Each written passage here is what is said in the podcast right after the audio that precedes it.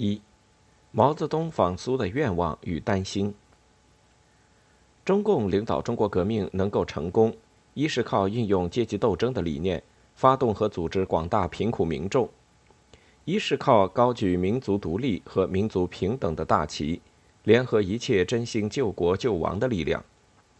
因此，一九四九年新中国建立之后，中共中央很清楚，新政权能否巩固的关键也在于。第一，对内，他能否尽可能的满足贫苦民众翻身做主的强烈愿望；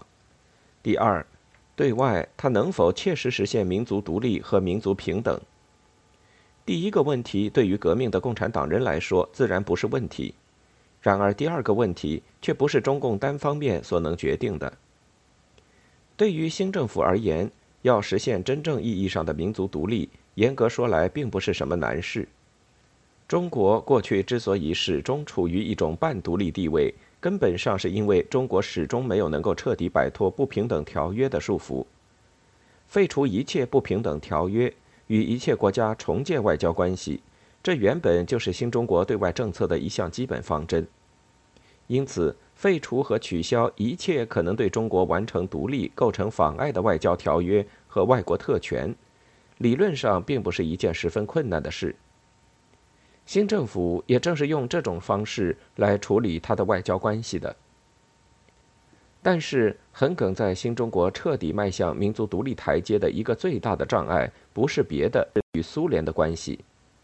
这是因为旧中国保留下来的最重要的一个不平等条约，就是1945年7月签订的中苏友好同盟条约。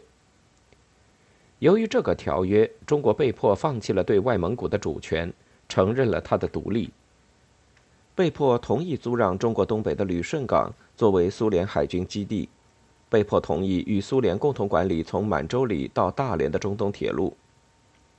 十分明显，由于中共与苏联之间的特殊关系，中共没有办法按照他对其他国家的那种方式来解决这个问题。然而，这个问题的存在，无疑是对中共新政权能否真正像他所宣称的那样。是中国人民站起来的一个最大考验。莫斯科当然不会不了解中共的处境和新政权在中苏关系问题上所面临的这种挑战。还在新中国宣告成立之前，一月三十日至二月八日，联共部中央就特地选派了政治局委员米高扬，秘密前来中共中央所在地河北富平西柏坡村。与毛泽东等中共领导人就新中国建立之后可能面临的各种问题交换了意见。在会谈中，毛泽东似乎不经意的，但却明显带有试探意味的讲述了一个女资产阶级社会活动家提出的问题，即革命政府在中共掌权之后，苏联再在旅顺保有军事基地就没有意义了，而收回旅顺对于中国来说，则是一件大事。与此同时，他也毫不掩饰地表达了希望看到外蒙古重归中国版图的个人愿望。对此，斯大林的态度很清楚。他在给毛泽东的电报中写道：“由于中国共产党人即将掌握政权，苏联决定一旦对日合约缔结，美国军队从日本撤走，他就废除这项不平等协定，并从旅顺撤走自己的军队。但如果中国共产党认为立即撤退苏军为好，”苏联愿意满足中共的这个要求。对于外蒙古，斯大林表示相信外蒙古不会放弃他已经获得的独立地位。事实上，拒绝了毛泽东的提议。显然，苏联之所以坚持租用旅顺港和继续管理中东铁路，一个重要的原因是为了防止美国把中国东北当成进攻苏联的重要基地，同时也便于威慑俄国的宿敌日本。新中国建立后，它本身就必须防备美国和日本，苏联自可不必继续在中国东北驻军。但是，让中国重新拥有对外蒙古的控制权，使中国的版图可以直接嵌入苏联欧亚交接的腹地，对苏联的安全却未必是一件好事。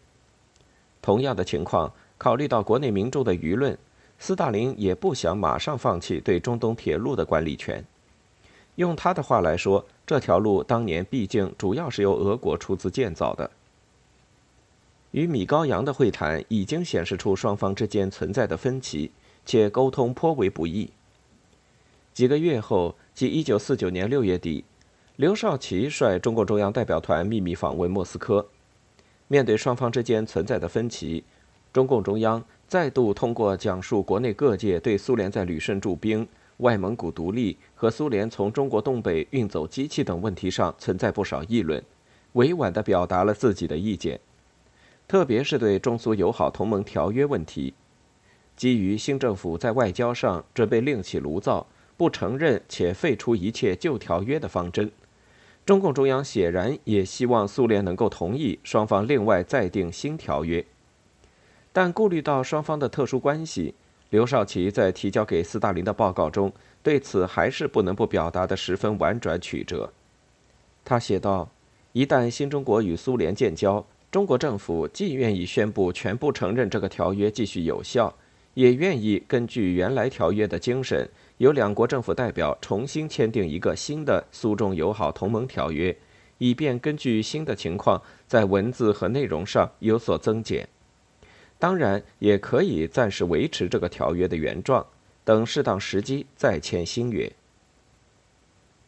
一九四九年十月一日。中华人民共和国中央政府正式宣告成立，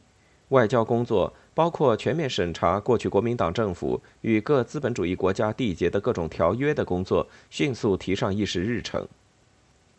在这种情况下，对国民党政府与苏联签订的中苏友好同盟条约如何处置，再度成为中共中央必须首先要解决的问题。毛泽东显然是赞成另起炉灶的。何况，无论中苏条约平等与否，其相关协定毕竟存在不平等的情况。国内各民主党派和青年学生对此始终议论纷纷。在这个问题上，如果后苏博美，不可避免会影响共产党的政治形象。因此，当毛泽东决定尽快实现访苏之后，他即再三向苏方表达了希望签订新条约的愿望。然而，斯大林对此始终没有做正面回应。由于担心此次访问可能难以达到预期的效果，毛泽东甚至没有带上党和政府的相关人员。作为新中国的最高领袖，他此行竟然只带了一个秘书、一个翻译和几个工作人员，足以见他对此行颇不看好。